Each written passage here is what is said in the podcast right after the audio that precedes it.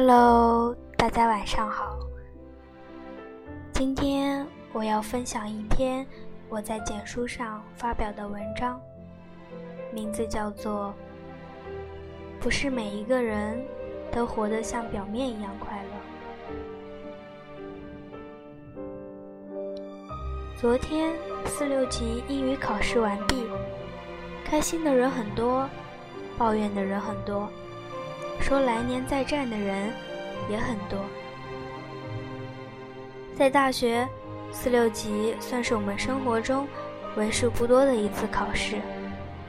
考完之后，大家丢下单词本，成群结队的走向了各个娱乐场所，打算来次释放。室友们忙着参加各种联谊，而我也参加了学校策划部的聚餐。八个女生，二十四盘菜，四个小时，让我觉得，原来不是每一个人都像表面那样快乐。大家都有许许多多的小秘密，而这些秘密只说给自己听，伤口。只留给自己舔。平日里看起来笑嘻嘻的学姐 A，她是个眼睛很漂亮的姑娘。每次开会见她，都是下课后火急火燎的样子，手里抱着大大小小的专业书，让我觉得她是个很自立的姑娘，做事沉稳，是个乖乖女。身材也不错，一定是个有男生追的女孩。在 QQ 里也没有见到他发过关于感情的动态。聚餐的晚上，老套的真心话大冒险游戏，却让我听到了他不一样的故事。我的感情经历很狼狈的，分手的原因。是我太丑了，不能见他的爸妈。我们从高一在一起的，他对我真的很好。后来上大学了，我们异地恋，每天还是会打电话。偶然一天，他跟我提到见父母的事情，我还有点开心呢。之后他却说。等你学会化妆了，会打扮自己了，再去见我的父母吧。然后每天电话结束时候，他都会提醒我说，要好好学化妆啊，学着点别人，把衣服穿好看点。学姐说，那段时间真的很自卑，每天都会怀疑自己的长相和品味。持续一段时间，他觉得很累，就提分手了。男生没有过多的挽留，这样一段四年的感情，终于还是相忘在了远方。我问他：“你现在有喜欢的男生吗？”他说：“没有。”大学四年，决定不谈了。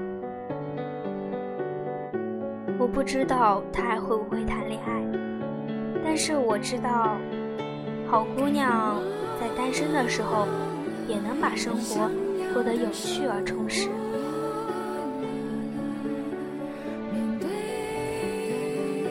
第二个姑娘，是我在策划部认识的第一个女生，因为她的名字和我一样。都叫甜甜，她很可爱，也很活泼，说起英语来很好听，笑起来的时候眯成一条缝，让我觉得很温暖。我好像比较喜欢看他披散着头发，因为我也没见过他扎头的模样，但是。这些也只是我停留在表面的观察。我不知道他的左脸曾打过一百多针，因为一次车祸。隔几个月要去脸上打一次药，最终还是留下了大大小小的疤痕。他解释着自己披散头发的原因，说着自己车祸两个多月的煎熬。那两个多月住在二十七层的医院，整日闻着医院那令人想吐的药水味道，不能出去。吃了睡，睡了吃，内心真是绝望的。很多次的夜晚，看着镜子里的自己，都想从二十七楼跳下去。但是看着熟睡的妈妈，自己还是舍不得。也是那次车祸，姑娘和初恋分手了，他和她断了联系。也不让他找自己，在时间的消磨下，他慢慢恢复起来，变成了现在开朗的自己。在之后，他也曾有过喜欢的人，但都是默默的在身边看着他，用朋友的身份。我问他：“你之后有和他说过自己的心愿吗？”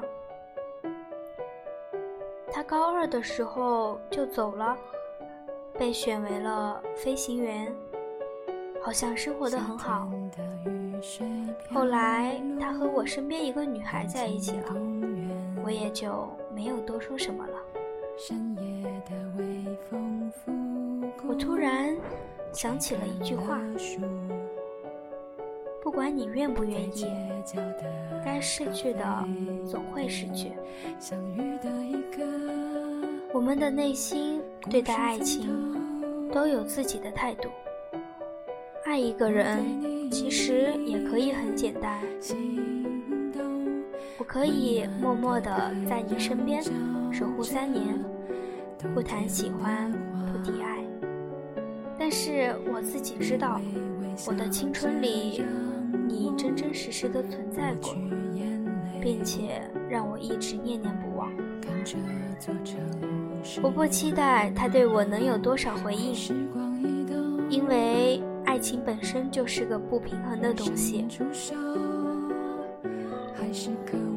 无法均匀，也没有时间去细细思量谁付出的多，谁付出的少。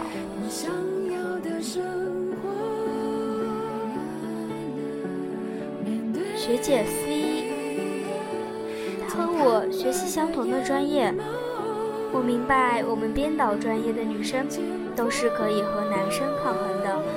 毕竟，扛得动摄影机，拎得起三脚架，还能在大半夜电脑面前剪辑着第二天要的辫子。学姐 C 每每讲起自己的经历，都让我这个大一的编导生。为自己的将来感到担忧。他说：“剪辑片子很辛苦的，每次为了工作室接到的单子而加班熬夜。所以，他知道凌晨三四点的教学楼是什么样的。他知道宿舍铁门哪个地方会比较好爬。他还知道一个人睡在空荡荡的教学楼是种什么样的感受。”他觉得虽然辛苦，但是自己却乐在其中，因为他干着自己很喜欢的事情。在大学，这是自由而洒脱的。她是个很有趣的北方姑娘，大大咧咧的。虽然看过很多男生干的事情，但是他的内心依旧是住着一个小女生的。他说自己从小到大都没谈过恋爱，因为自己太丑了。其实并不然，每个人说自己找不到爱情的时候，都说自己太丑了，没人要。但是别忘了，我们只是普通生活里的一个人啊。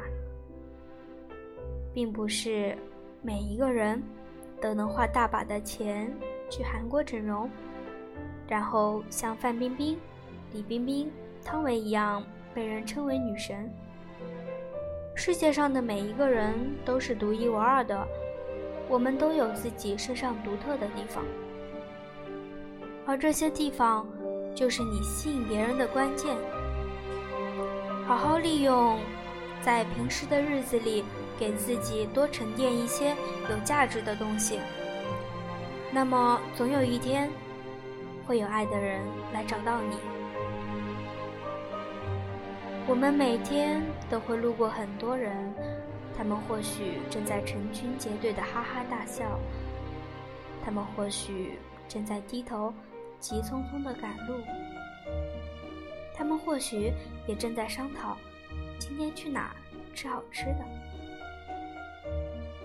不管路过谁，我们都不要以最坏的恶意去揣测或者评价别人，因为。你并不知道对方经历过什么，有着什么样的心情。都说自己生活不精彩的人，才会去讨论别人的生活。希望我们都做一个生活精彩的人。感谢你们的收听，喜欢我可以订阅我的播客。搜索“于田”，鱼是小鱼的鱼，甜是甜蜜的甜。晚安。深夜的微风拂过，吹干了树，在街角的咖啡店相遇的一个。